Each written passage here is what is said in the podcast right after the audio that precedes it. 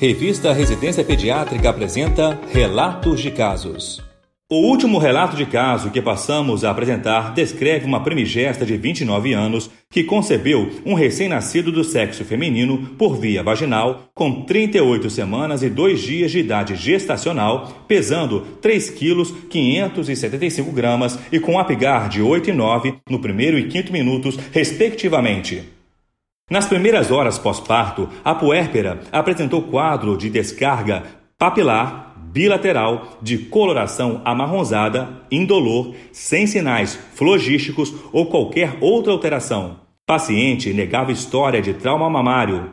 Ao exame da cavidade oral do recém-nascido, foi descartada a possibilidade de presença de dentes natais.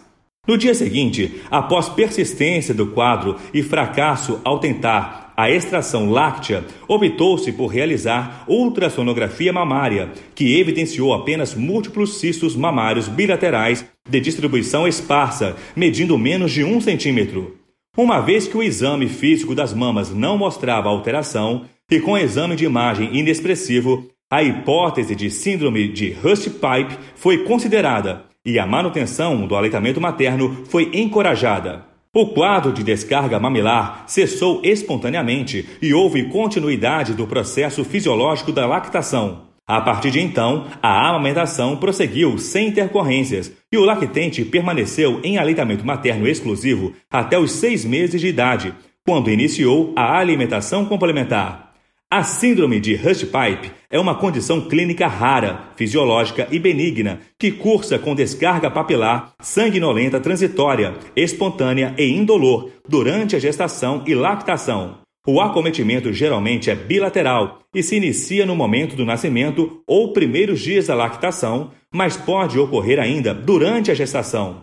O processo fisiopatológico consiste no aumento da vascularização estromal, e a consequente rede capilar podendo se romper facilmente. Resulta na descarga papilar sanguinolenta juntamente à secreção mamária. A condição é mais comum em primíparas e o exame físico não revela qualquer alteração nas mamas. O diagnóstico de síndrome de Hurst-Pipe é favorecido primariamente por meio de anamnese e exame físico normais, e, se necessário, com exames complementares como análise citológica da secreção mamária e ultrassonografia, que podem auxiliar na exclusão de algumas condições patológicas. A continuidade da amamentação deve ser orientada durante o período, tendo em vista que se trata de uma condição benigna e autolimitada, já que na maioria dos casos a descarga sanguinolenta cessa em torno de 3 a 7 dias.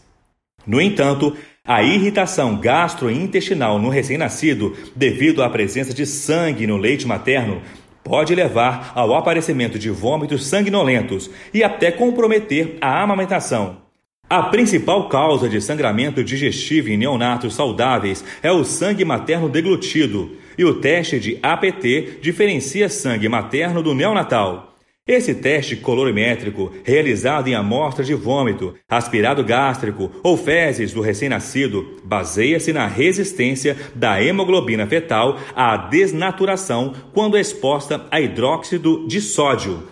Os benefícios do aleitamento materno já são bem conhecidos e inquestionáveis. Assim, garantir a amamentação exclusiva é fundamental. Por isso, o conhecimento acerca da síndrome de Hush-Pipe pelos profissionais de saúde e a utilização do teste de APT podem determinar uma melhor assistência às nutrizes, com adequado manejo e manutenção do aleitamento materno.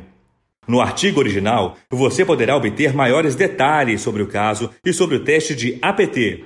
No campo de busca do site da revista Residência Pediátrica, digite a palavra-chave Pipe. Não deixe de ler. E na próxima semana iniciaremos uma nova sessão de podcast intitulada Artigo em Destaque. Até lá! Esse foi o podcast Relatos de Casos da revista Residência Pediátrica. Realização Sociedade Brasileira de Pediatria.